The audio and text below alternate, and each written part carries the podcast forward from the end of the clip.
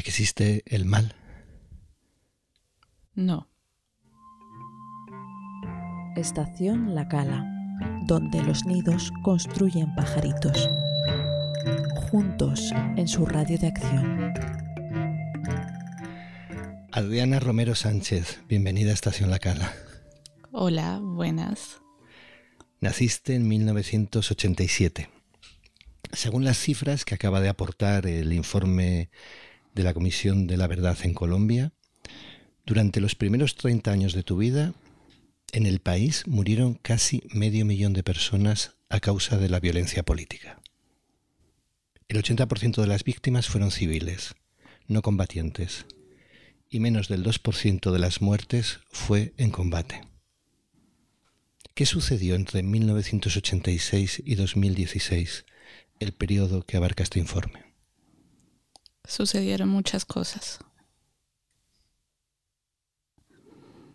Tenemos un país rural y un país urbano en donde pasaron muchos fenómenos de violencia.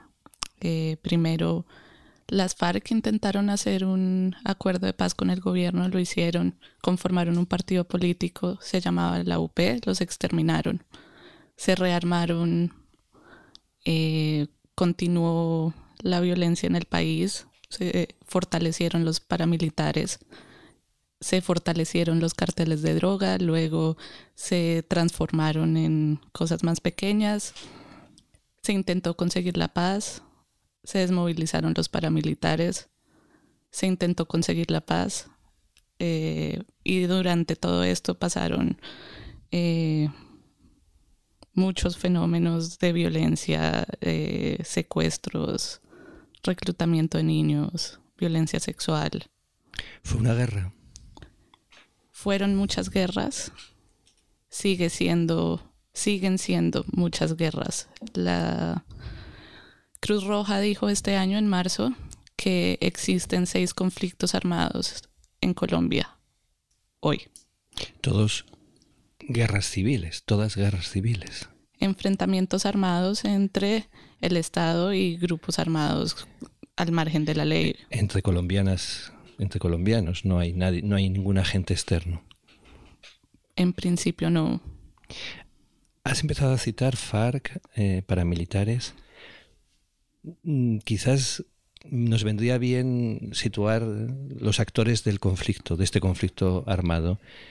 Te pediría una pequeña nota descriptiva de cada uno de ellos. Guerrillas. Hemos tenido muchas. Ustedes conocen las FARC, han oído porque fue eh, la guerrilla más importante marxista-leninista que tuvo el país. Está todavía el ELN, que se quiere hacer un acuerdo de paz que se viene negociando y que se paró durante el, gobierno de Iván Duque que está terminando ahora. Em, tuvimos el M19, de donde salió el presidente Petro, que se desmovilizó y de hecho eh, una cosa importante, se hizo una constitución en el 91 en donde se incluyeron casi todos los derechos que podamos todavía exigir. Eh, estaba el Quintín Lame, el EPL, el RG. Guerrillas, eh, me imagino que algunas inspiradas en la revolución castrista cubana, otras inspiradas en la teología de la liberación, que, que estaba triunfante en los años 60. Sí, la orientación de los grupos guerrilleros ha sido distinta entre, entre los distintos grupos. Eh, el M19, por ejemplo, se denominaba a sí mismo como una democracia en armas. El ELN eh, estaba mucho más cerca de la teología de la liberación y eh, digamos que uno de sus integrantes más eh, destacados fue Camilo Torres. Eh, y bueno, cada grupo va a estar más cerca o más lejos de, determinadas líneas del marxismo. Camilo Torres, sacerdote, como también fueron sacerdotes Manuel Pérez, Domingo Laín, que además eh, nacieron y vivieron y se formaron muy cerca de donde ahora mismo estamos grabando este Estación La Cala. Más actores, gobiernos siempre hemos tenido eh, hasta, bueno, lo que se discute hoy es si ahorita comienza el primer gobierno de izquierda. Eh, el Frente Nacional fue un acuerdo que se hizo, eh, de hecho, en Sitges, parte de, ese acuerdo de compartir el gobierno entre los conservadores y los liberales, eh, y se ha entendido como ese pacto entre élites para gobernar el país por siempre. Esa, digamos, concentración del poder en unos pocos se ha entendido como una de las causas de la violencia en Colombia y está incluido en el acuerdo de paz. El, Frente Nacional se constituye en Siches, España, al amparo de la dictadura de Franco. Seguimos con los actores, Fuerzas Armadas y Policía. La fuerza pública en Colombia eh, está compuesta por la policía, el ejército, la fuerza aérea y eh, la infantería de marina y demás fuerzas de agua. Em, creo que han sido un actor muy relevante del conflicto colombiano y ya lo reconoce el acuerdo de paz. Paramilitares. La pregunta que se hace hoy eh, la JEP, el tribunal que se creó para juzgar a los actores del conflicto luego de este acuerdo de paz de 2016. Eh, se está preguntando en este momento cuál es la relación que hay entre paramilitares y fuerza pública.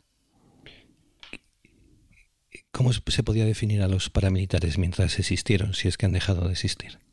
Bueno, alguna vez en una prisión uno de los funcionarios que estaba a cargo de su cuidado me caracterizaba a los paramilitares en tres tipos los que se dedicaban al narcotráfico y su misión principal estaba, digamos, orientado a, continuar a participar en este mercado tan importante que tiene el país. Un segundo que lo denominaba los paramilitares criminales que estaban digamos, en conexión con unas dinámicas de la criminalidad más complejas, y un tercer grupo que era lo que, lo que llamaba los paramilitares militares o los paramilitares, por decirlo de alguna otra manera, ideológicos, que son aquellos que estaban convencidos de que había que eliminar a las guerrillas. La sociedad civil. Bueno, en la sociedad civil encontramos a muchos grupos de personas. Por ejemplo, campesinas, campesinos. Los campesinos eh, han sido quienes han tenido que experimentar el mayor impacto de la violencia en el país.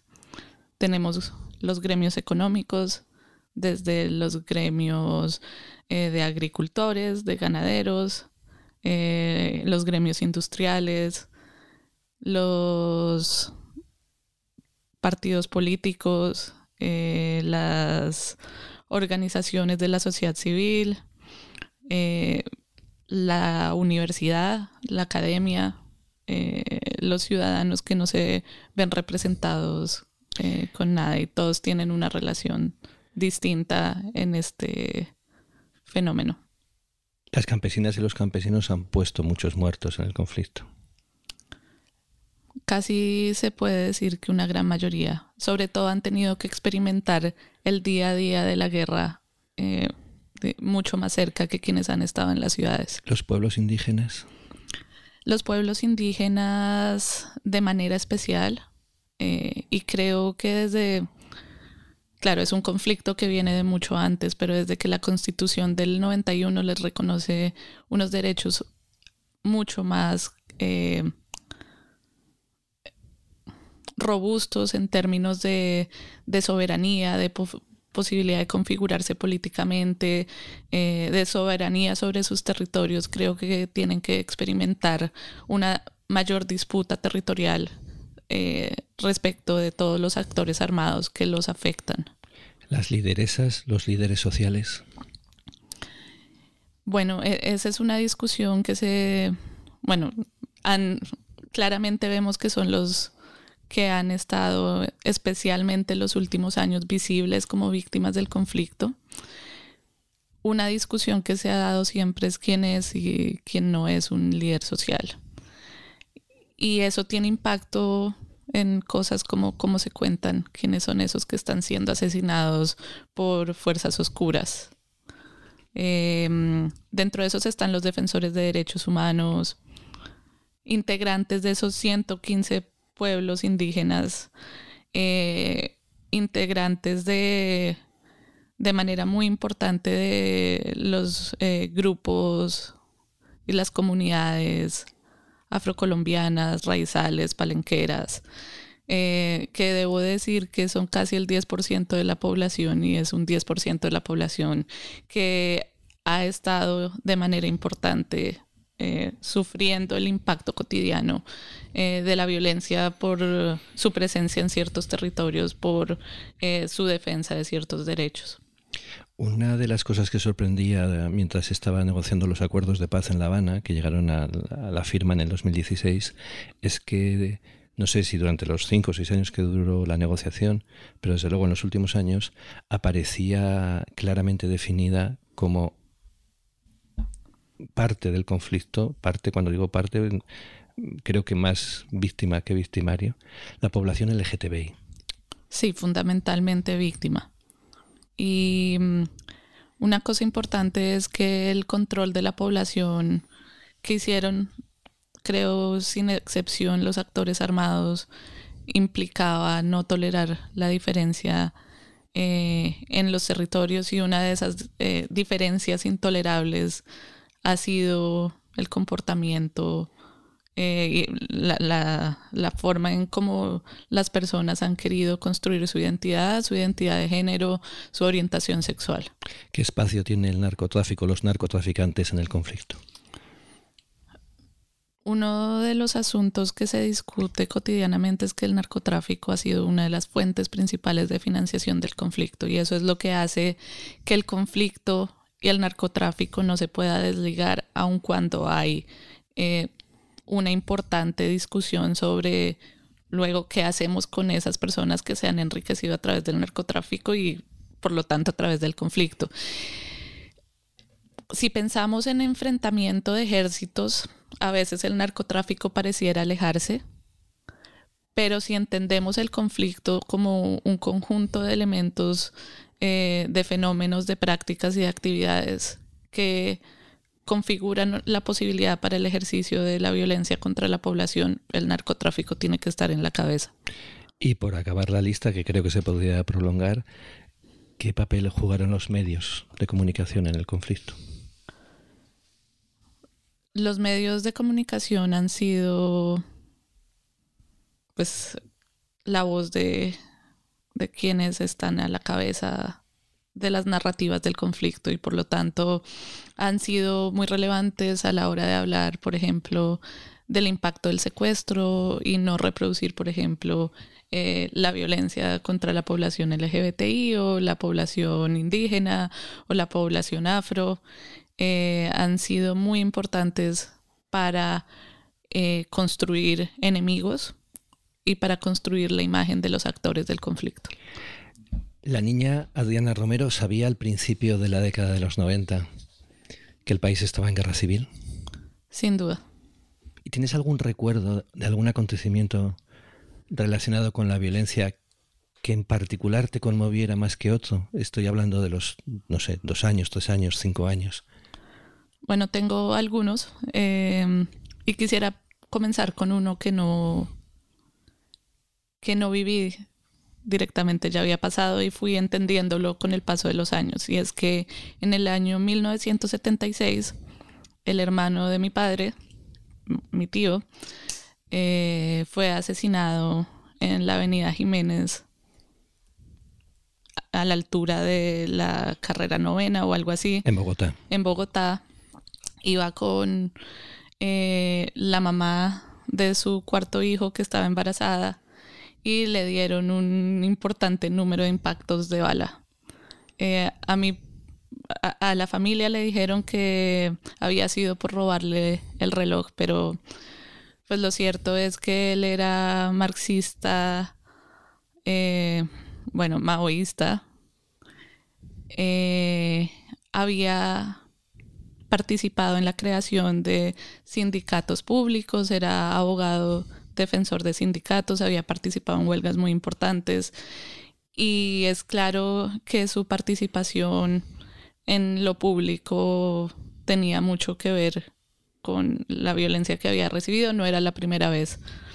Luego, una de las eh, historias que tengo sobre cómo el conflicto me tocó más directamente en mi forma de pensar, sobre todo que me haya impactado así, eh, incluso lo que me pregunto diariamente, eh, fue el día que mataron a Pablo Escobar.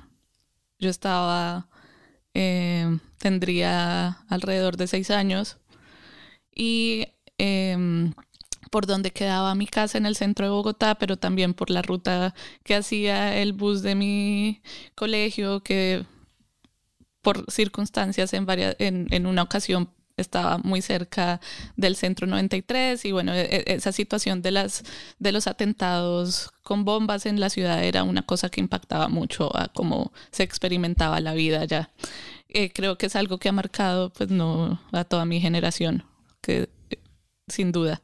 Y entonces yo les manifesté a mis padres que me parecía pues muy...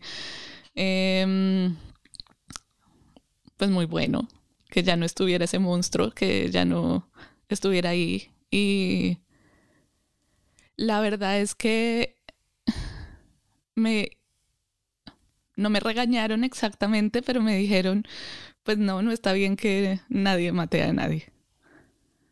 Eh, y entonces eso creo que me dejó una pregunta. Tienes, tienes dos años, eh, creo que tienes dos años, el día un 23 de agosto cuando, cuando asesinan a Galán.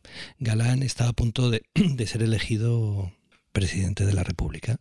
Quizás era lo más parecido a un gobierno, no sé si de izquierdas, pero de socialdemocracia en ese momento.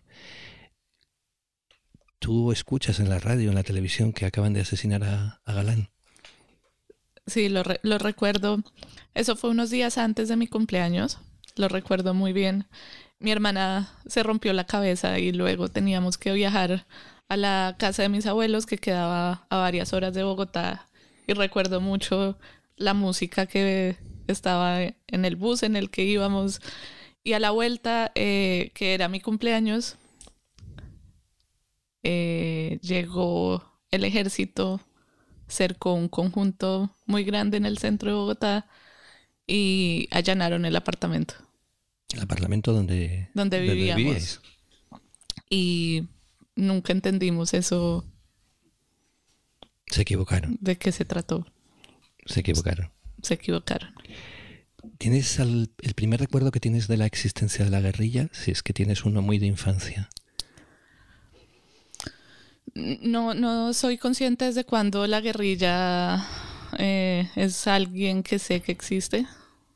Eh, porque además pues estuvo muy presente el M19 con la desmovilización en los 90 y pues se, hablaba, siempre se habló de eso, pero recuerdo cuando mis primas me relataban, ellas vivían en un municipio del Huila y me contaban cómo la guerrilla se tomaba ese municipio por alguna disputa, digamos, política o ese era... Eh, esa era la leyenda, que la historia que se contaba allí, que por alguna disputa eh, emocional, personal, eh, estaban ensañados contra ese pueblo, entonces se lo tomaron unas dos o tres veces. Y entonces se tenían que esconder debajo de la cama, tenían que protegerse con el colchón, hablaban sobre lo fuerte que em, sonaban los explosivos, las personas secuestradas eh, que eran amigos, vecinos o cercanos a ellos que habían quedado en una iglesia. Eh, eran, digamos, historias que estaban presentes. ¿Cuándo decides estudiar Derecho? Nos has hecho pensar que, quizás fuese 23 de agosto, perdón, ese, ese diciembre del 93 cuando, cuando matan a, a Pablo Escobar. ¿Cuándo decides estudiar Derecho? ¿Por qué decides estudiar Derecho? Bueno, yo decido estudiar Derecho cuando estaba en el último año de, del bachillerato. y fue repentino porque estaba entre las matemáticas y el derecho. Eh, y creo que la, la prisión, la idea de que hay un lugar en donde las personas pierden la libertad, me, me impactaba, pero además había dos factores en mi vida. Una familia casi eh, difuminada en el caso de mi papá, eh, que había tenido una larga tradición con el derecho. Tengo primos abogados, mis tíos eran abogados, mi abuelo era abogado y casi eh, nulo era el contacto que yo construí en, hasta hace unos pocos años con ellos. pero también creo que Colombia tiene un problema y es que los abogados son los que pueden de alguna manera disputar muchas cosas en el país. Y te especializas en política criminal. ¿Qué es la política criminal? Si lo pensamos desde la política criminal como una política, la política criminal es el conjunto de medidas para enfrentar el crimen que se materializan fundamentalmente a través del sistema penal. Y quien estudia la política criminal es aquella persona que quiere entender eso, cómo funciona. No es lo mismo crimen que delito. ¿O sí? Para algunos la diferencia entre el crimen y el delito es que el crimen es algo que existe más allá de las leyes y el delito no, pero esa es una discusión teórica dentro de las escuelas del pensamiento jurídico.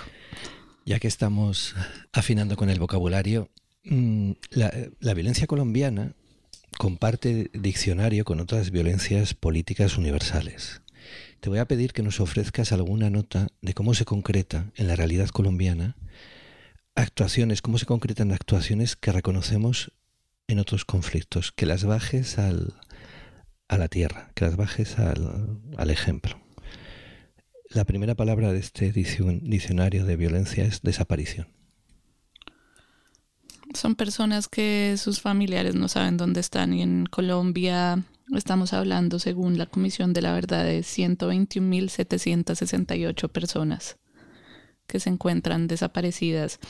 Y en gran proporción los datos muestran que son los paramilitares, uno de esos actores que participaron, pero también la fuerza pública y también las guerrillas. Ahí quisiera hacer una nota, y es que en muchos casos puede ser que los paramilitares aparezcan con un número importante de datos y hay que destacar de dónde salen los datos. Y los datos salen, entre otras cosas, del proceso de justicia y paz, que comenzó en el 2005 y que recibió un gran número, un número muy importante eh, de versiones libres y de confesiones de paramilitares y eso pues en este momento puede eh, afectar de alguna manera las estadísticas sobre eh, la participación de otros actores del conflicto. Desmembración. Las personas no, no mueren completas. Y creo que hay tres ejemplos en Colombia que son importantes. El primero eh, es la historia que se cuenta de cuando los paramilitares jugaban fútbol con las cabezas de las víctimas de un municipio al que llegaron a hacer control territorial, de víctimas que mataron. Eh, está la motosierra, que es el símbolo de cómo estos grupos paramilitares principalmente, eso es lo que se cuenta en el, principalmente en el relato, eh, hacían pedazos a las víctimas para desaparecerlas. Eh, hay incluso historias de desmembramientos o desapariciones más concretas con caimanes, con animales. Em, y luego una cosa un poco más reciente son las casas de pique. Eh, las de Buenaventura fueron muy famosas hace unos 10 años, en donde grupos armados organizados, algunos que surgieron con posterioridad al paramilitarismo, que tenían control de los mercados criminales, participaron en este tipo de prácticas. Masacre. Bueno, em, Iván Duque en su gobierno quiso revaluar el uso de del concepto y habló de homicidios colectivos. Eh, y pues detrás de eso, si bien es un acto eh, de, alguna manera de desconocer eh, el símbolo, la carga simbólica de las palabras para hablar de las violencias, trae la discusión sobre a partir de cuántas personas podemos hablar de masacre y existe ahí un debate, pero en cualquier caso, los datos que tenemos sobre el Centro Nacional de Memoria Histórica es que entre 1958 y 2021, 24.924 personas murieron en 4.297 masacres. Contextualizamos, Iván Duque es todavía presidente de, Colombia hasta el domingo, fecha en la que empezará a ser presidente Gustavo Petro. Secuestro. El secuestro fue claramente un hito de, los problemas en Colombia.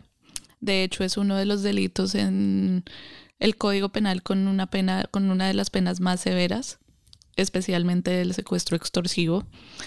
Y si bien varios actores utilizaron el secuestro, incluso es importante la participación de la delincuencia en el secuestro como método de, eh, pues de obtención de recursos el rol que tuvo las FARC en varias prácticas como la pesca, las pescas, lo que se llamaba pescas milagrosas eh, y también en lo que se ha discutido recientemente sobre el secuestro como estrategia de control territorial o de eh, consecuencias políticas. Eh, implicó que esto ocupara un lugar importante en la agenda pública. La Comisión de la Verdad habló de alrededor de 50.000 secuestros entre 1990 y 2018. Y la JEP eh, en, la, en el auto 19 eh, es un auto en donde le pidió reconocer a las, eh, a las personas que integraron el secretariado de las FARC, el último secretariado, su responsabilidad por las políticas de secuestro. en ese auto la JEP habló de 21.396 eh, víctimas de secuestro de este grupo. Falsos positivos. Hoy se discute si es correcto hablar de falsos positivos. Eh, también se le ha llamado en el ámbito internacional eh, ejecuciones extrajudiciales. y hoy se habla de asesinatos presentados como bajas en combate.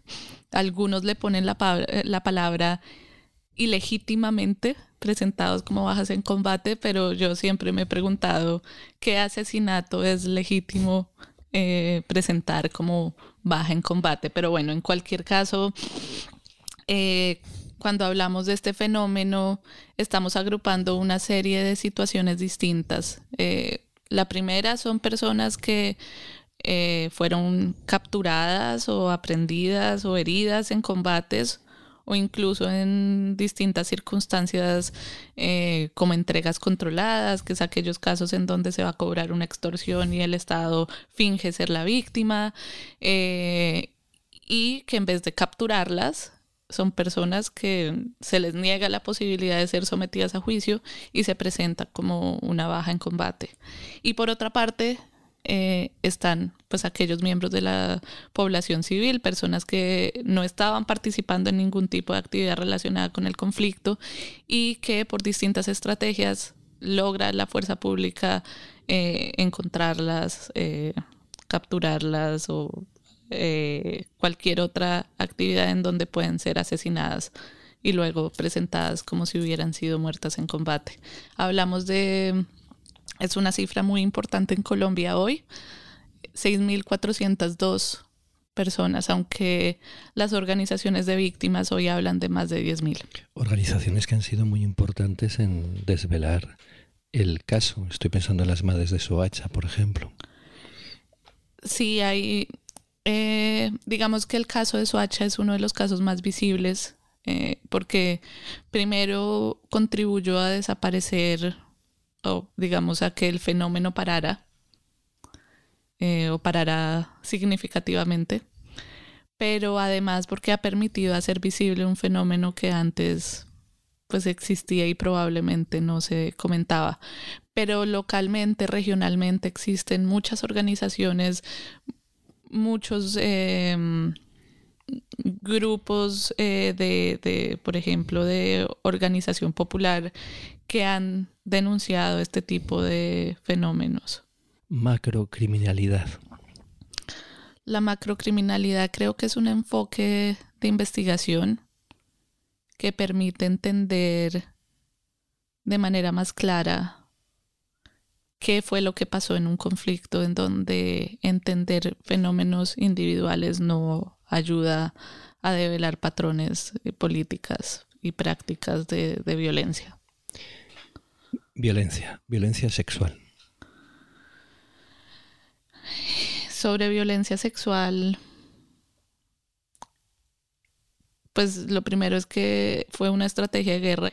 Tenemos em, unos datos todavía pues muy limitados, pero así como hoy pueden ser limitados, creo que podemos develar alrededor de unas 20 mil personas, tal vez un poco menos es la cifra oficial del Centro de Memoria Histórica, eh, fueron víctimas de violencia sexual y dentro de ellas eh, hay un número de alrededor de 2.000 personas que han sido reconocidas como víctimas de eh, hombres que han sido reconocidos como víctimas de violencia sexual. Si en este podcast mm, insertáramos música, haríamos una pausa. No la insertamos, ya les digo que en este podcast no se inserta música, por ahora. Ahora haríamos una pausa, escucharíamos una cumbia, un bullerengue, un vallenato, respiraríamos Mm, pensaríamos, aprovecharíamos para pensar sobre lo que acabamos de escuchar y nos prepararíamos para la segunda parte, donde les anuncio que vamos a dejar de hablar de la guerra y vamos a empezar a hablar de la paz. Adriana Romero, desde 2018 a 2021 has trabajado en el sistema integral de verdad, justicia, reparación y garantías de no repetición. ¿Cómo nace ese sistema integral de verdad? ¿De qué se ocupa? ¿Cuáles son sus fines? Sí, yo eh, pude colaborar con una de las entidades del sistema integral.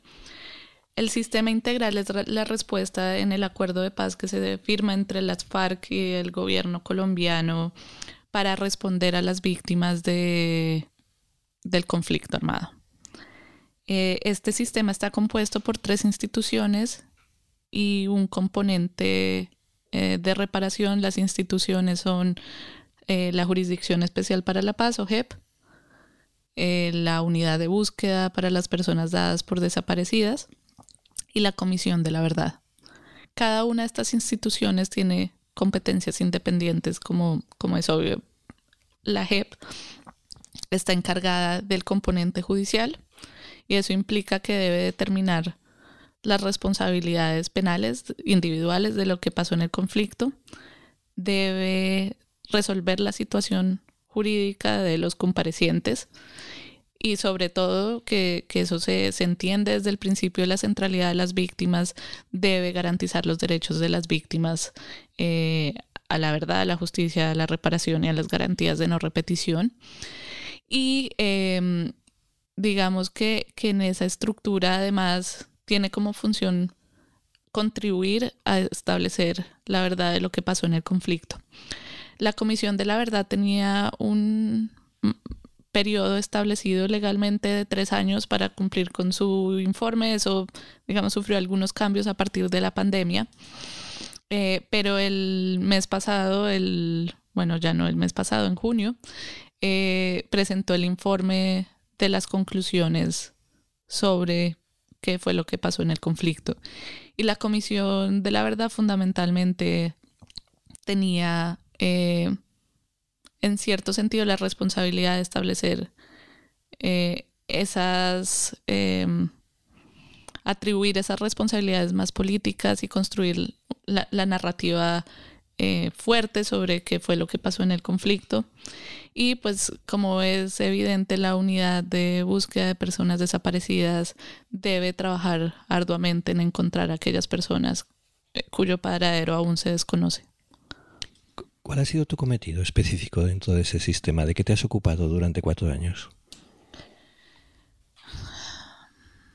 Fundamentalmente de colaborar a establecer si eh, la versión de quienes participaron en el conflicto eh, corresponde con la de las víctimas, corresponde con la de las pruebas y ayudar a que em, esas personas eh, tengan unos puntos de partida para reconocer verdad y responsabilidad. ¿Te atreverías a decir que has trabajado en la búsqueda de la verdad? En parte, una contribución a ese proceso.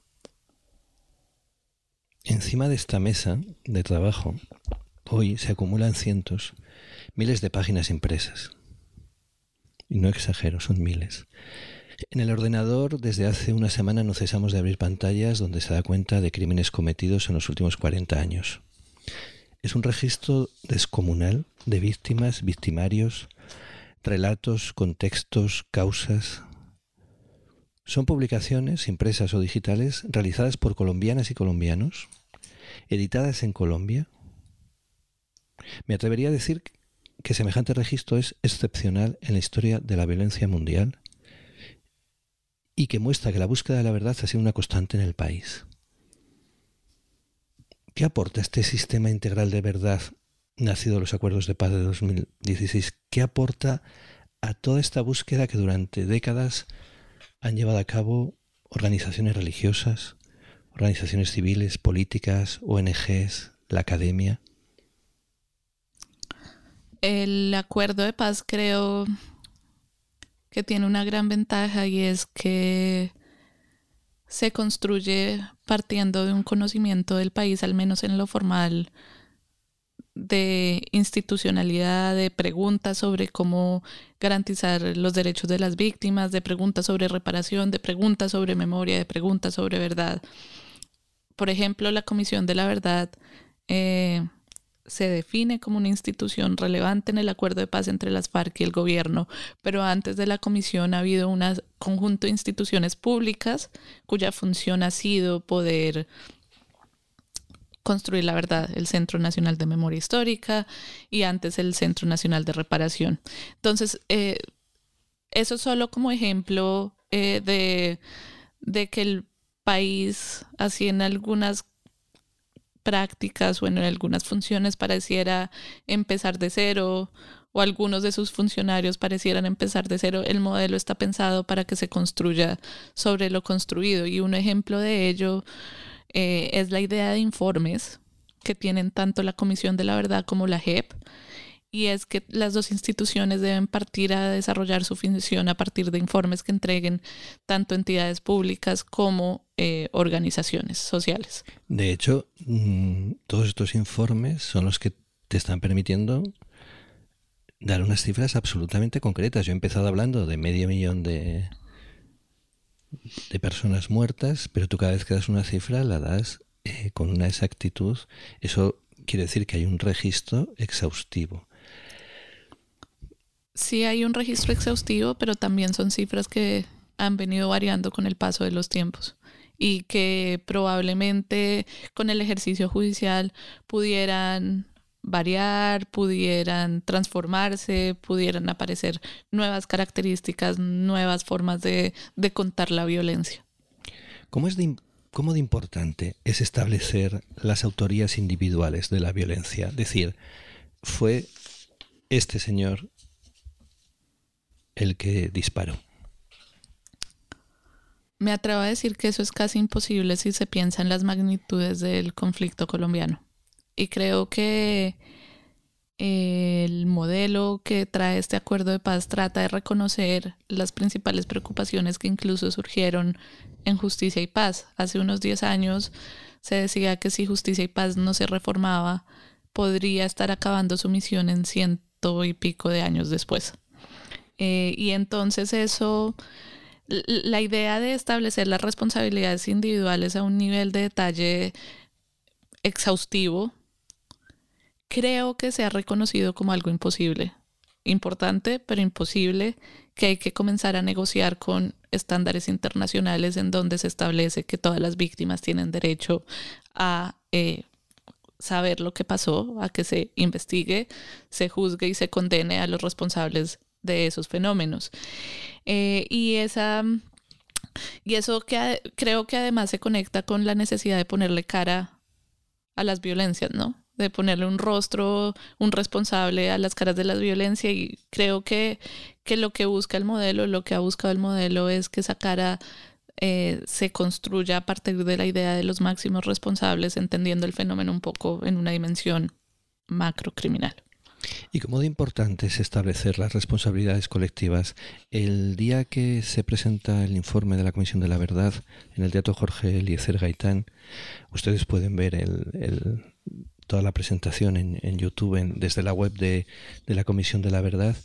Eh, de Rus, que preside esa comisión, lanza una cantidad de preguntas digo de memoria, ¿qué, hicieron durante todos estos años los medios? ¿Qué hicieron los jueces? ¿Qué hicieron los maestros? ¿Qué hicieron? ¿Qué hicieron? Lanza una cantidad de preguntas a la sociedad civil. ¿Cómo fueron las responsabilidades colectivas y cómo de importante es establecer cómo fueron las responsabilidades colectivas? Creo que una característica de, del conflicto colombiano es que ha buscado simplificar las responsabilidades colectivas. Y el valor que tiene esa declaración eh, del presidente de la Comisión de la Verdad es que cada ciudadano, cada persona que experimentó por décadas la violencia se pregunte a sí misma cuál es su rol a un nivel individual, pero además a un nivel colectivo, eh, entender que el conflicto no es solo, eh, digamos, la agencia individual de unos actores individualmente considerados, sino también parte de la estructura social y de las instituciones y de cómo se vive, eh, cómo se organiza la sociedad y cómo se dirimen los problemas. En ese sentido es fundamental. Conocer qué ha pasado sirve para entender por qué ha pasado. Depende de cómo se pregunte, pero eh, tradicionalmente los procesos penales fallan en preguntarse por qué ha pasado y simplemente establecen o buscan establecer qué ha pasado.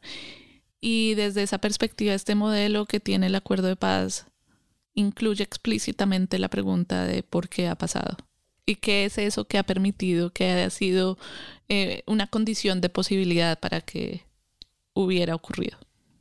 Y conocer qué ha pasado sirve para que no se repita. Ese es un punto de partida de la justicia transicional, em, pero tengo dudas sobre qué podemos hacer con la información y podemos hacer muchas cosas. Podemos pensar en causas eventualmente o factores sobre el sobre un determinado fenómeno de violencia e implementar medidas para que no se ocurra o podemos tener la receta para ese fenómeno de violencia. Eh, y una, otro aspecto para mí esencial en esa pregunta es el miedo a la verdad y lo que puede generar el miedo a la verdad y el miedo a la responsabilidad eh, en, en un contexto social en donde no se quiere que se sepa que alguien tuvo una responsabilidad. A lo largo de tu carrera profesional te has encontrado con un número significativo de victimarios, de personas que, que habían podido asesinar a alguien o secuestrar a alguien o hacer cualquier delito. Algunos de ellos además te los has encontrado en las cárceles donde, donde estaban. ¿Has hablado con ellos? Imagino que en algún momento os habéis mirado a los ojos. ¿Has llegado a entender por qué un ser humano es capaz de semejante violencia?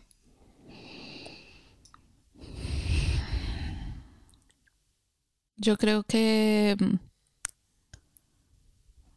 a veces las respuestas que encontramos son insuficientes. A veces es un amigo que se encontró con otro un día, una tarde, en otra ocasión es tener que escoger entre dos opciones la que les parece mejor.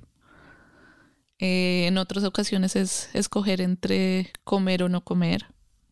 En otras ocasiones es escoger entre la vida y la muerte o la mm, integridad de la familia.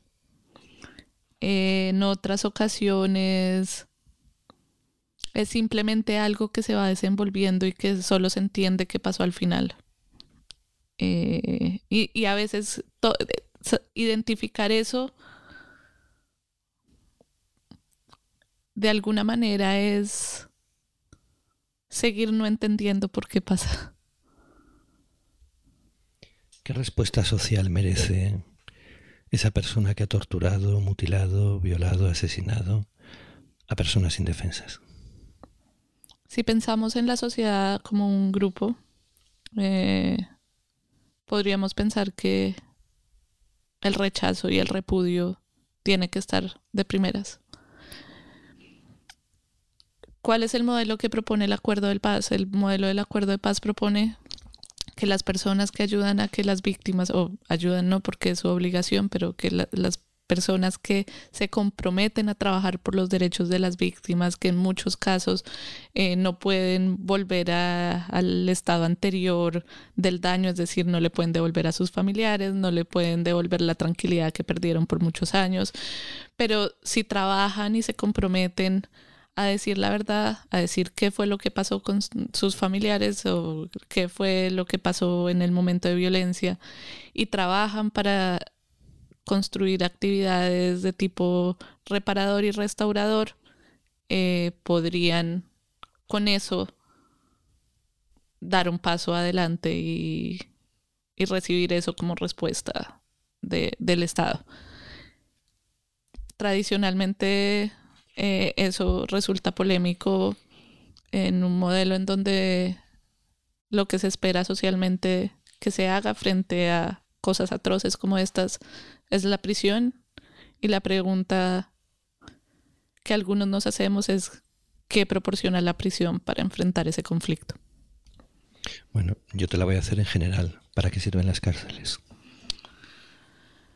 Para mí las cárceles son un instrumento para saber cómo somos como sociedad. Y las cárceles reflejan aquello de lo que somos, de lo que no hablamos, y es ese lado oscuro que tenemos como, como sociedad. Eh, si la pregunta es, ¿para qué busca la cárcel funcionar? ¿O cuál es la finalidad que se le asigna a la cárcel?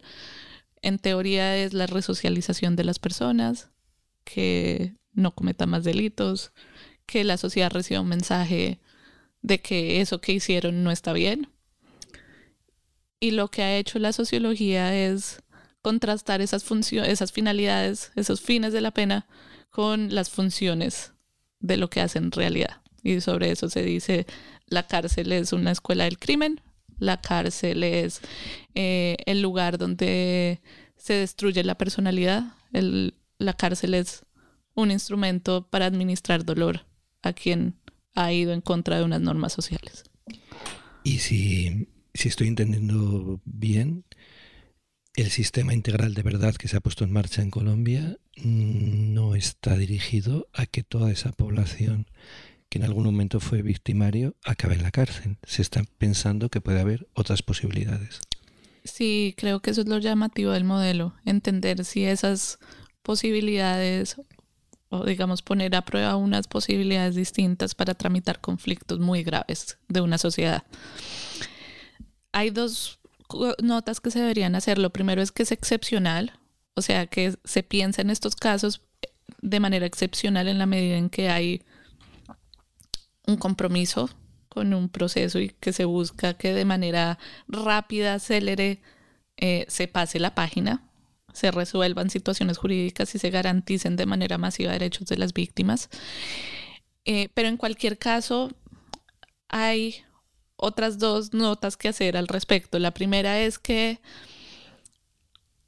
hay algunas personas que van a ser amnistiadas, que son quienes no cometieron delitos graves, quienes no detentan las máximas responsabilidades.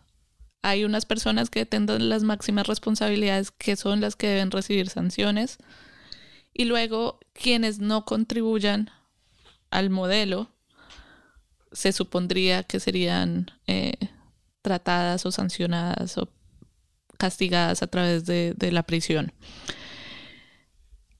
Es una cosa que apenas estamos descubriendo cómo va a funcionar. Es inédita. Hay, hay ejemplos a nivel mundial que, que os precedan. Yo estoy pensando, por ejemplo, en lo que fue la ley de amnistía en España. A, nadie se le pidió que contara lo que había hecho. A nadie, hasta hoy. Y nadie lo contó. Eh, entiendo que el sistema integral de, de, la verdad en Colombia exige el relato lo más completo posible, exhaustivo, veraz. Bueno, sobre los modelos hay digamos, lo, lo que hace llamativo este ejercicio o este, esta política es que la administración de medidas restaurativas se dan a través de un tribunal.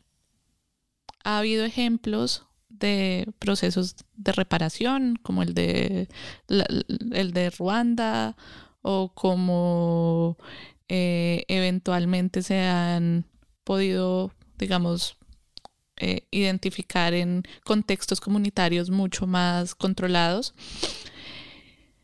Y, y, es llamativo que a través de un tribunal con una capacidad de enunciación se tramite un ejercicio restaurativo de estas dimensiones sobre máximos responsables. No es innovador en términos de amnistías. Digamos, incluso el país ha tenido amnistías de manera eh, sistemática, más de 100 desde los 50. Pero es eh, también, digamos, llamativo el hecho de que esto esté articulado en, dentro de un modelo complejo. Las amnistías siempre han sido condicionadas, es decir, siempre han estado eh, dependiendo de que las personas cumplan con una serie de, requisitos no delinquir, no hacer otro tipo de actos de violencia, etc. y en el caso de los miembros de la fuerza pública que por primera vez se incluyen en un tribunal en Colombia de estas, de estas características, eh, no se les ofrece amnistía, sino otro tipo de renuncias a la persecución penal, entre otras cosas porque esto reconoce estándares internacionales en donde dice que el Estado no puede hacer autoamnistías. Eh, y adicionalmente, la investigación macrocriminal,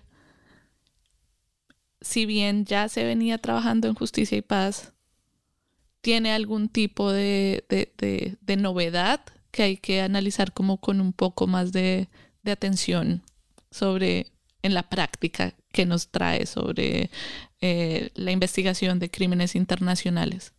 Eh, que hay que analizar en la práctica ahora, estamos hablando de un presente, no estamos hablando de algo que se haya terminado, no estamos hablando de un proceso concluido. ¿Cómo se abandona la violencia? Creo que la, respuesta que nos da el acuerdo de paz en Colombia y creo que hay que darle la oportunidad de conocerlo, es que el acuerdo de paz en Colombia o la paz en Colombia se construye dando alternativas políticas a quienes han estado excluidos de la participación, eh, desmontando el paramilitarismo, incluyendo soluciones al problema de drogas, haciendo procesos de reintegración exitosos que, entre otras cosas, incluyan la protección de los firmantes del acuerdo. Y hoy ya tenemos casi 350 o una cifra similar de firmantes del acuerdo de paz eh, asesinados en alrededor de cinco años, eh, permitiendo la participación política de las FARC, que ha sido uno de los puntos más polémicos de, este acuerdo. Eh, permitiendo el acceso a la tierra a los campesinos y finalmente reparando y garantizando los derechos de las víctimas de la violencia.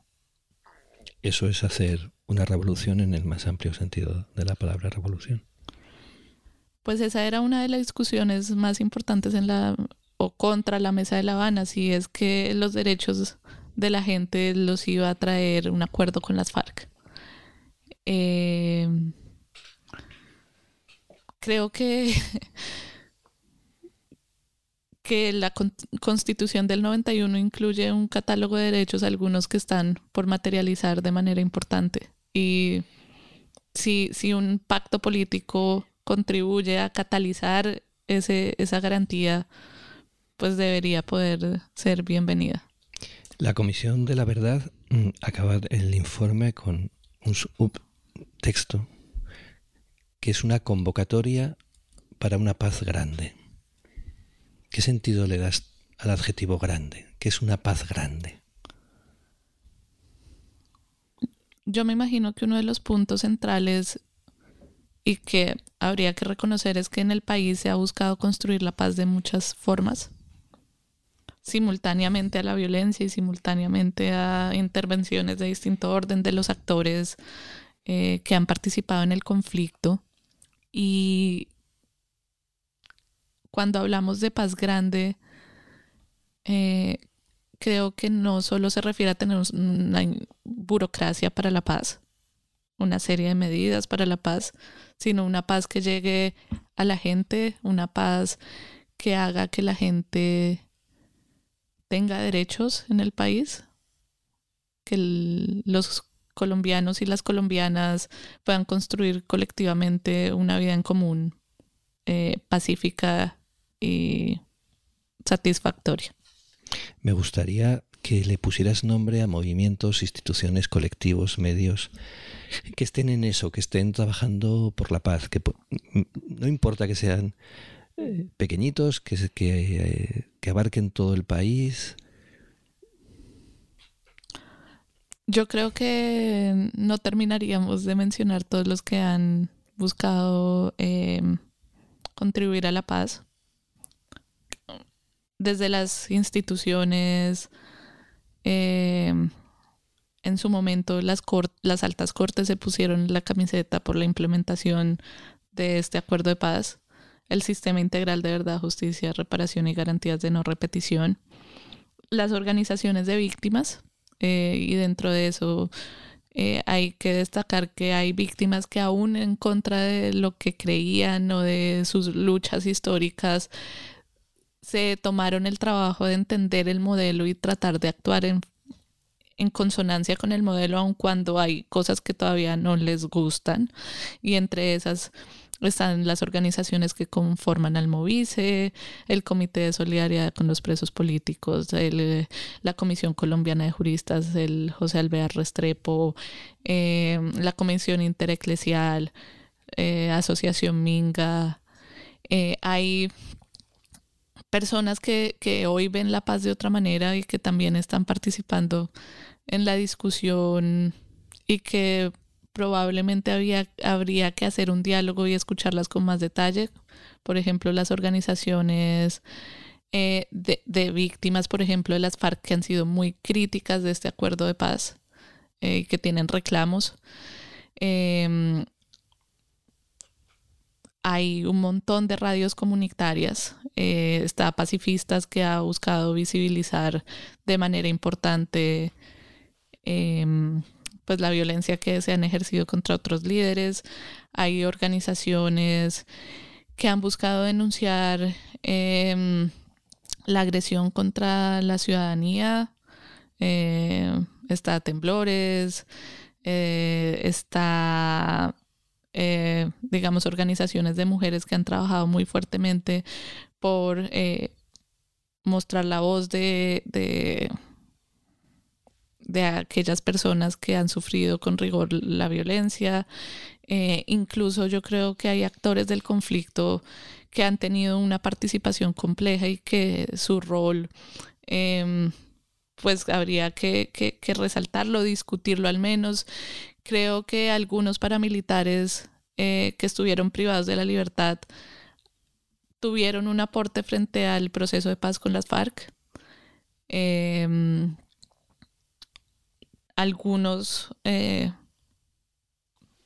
integrantes eh, que fueron integrantes de las FARC firmantes del acuerdo eh, han trabajado muy duro para, para poder digamos, lograr que esto se, se, se continúe implementando. Hay mm, eh, cuando, cuando se, se perdió el plebiscito hubo una organización ciudadana muy espontánea que se llamó Pasa la Calle, hay organizaciones que se llaman eh, o, que tienen como finalidad la defensa de paz, defendamos la paz.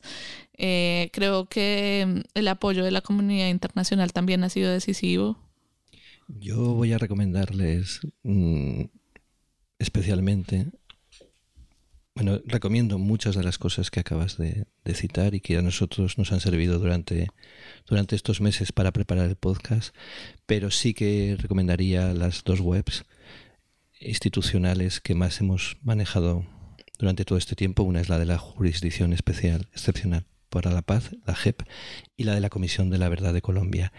Y para que nos estén oyendo y quieran saber qué van a encontrar allí, van a encontrar van a encontrar información jurídica, información política, van a encontrar información social, antropológica y sobre todo van a encontrar una cosa que es muy muy sorprendente, van a encontrar cientos, miles de testimonios transcritos que pueden leerse en texto, en audio, que pueden escucharse y muchas veces en vídeo. De hecho, ayer a última hora todavía repasábamos los últimos vídeos de la JEP donde algunos militares veíamos como en, no sé si eso se llama una audiencia, no, no tengo claro el nombre, eh, relataban qué violencia habían cometido delante de sus víctimas.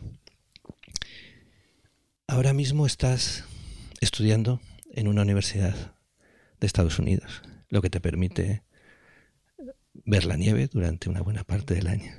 No creo que hayas viajado hasta ahí solo para ver la nieve. ¿Qué quieres saber? Además de aprender a leer y escribir, nuevamente quiero quiero entender la experiencia que he tenido estos últimos años. Quiero poder eh, de alguna manera saber cómo expresar que, que, la, prisión es nuestra radiografía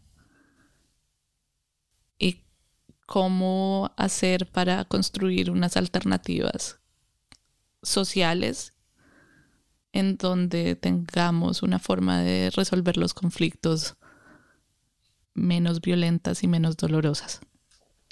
Hacia el final de nuestros programas proponemos una serie de palabras y invitamos a la persona entrevistada a que comente brevemente, a que describa, a que interrogue o que deje un silencio si es más oportuno que cualquier otra palabra. La lista. Confesión. Asumir la responsabilidad. Culpa. Cristiana. Pena. Dolor administrado por el Estado. Perdón entender al otro. Amnistía.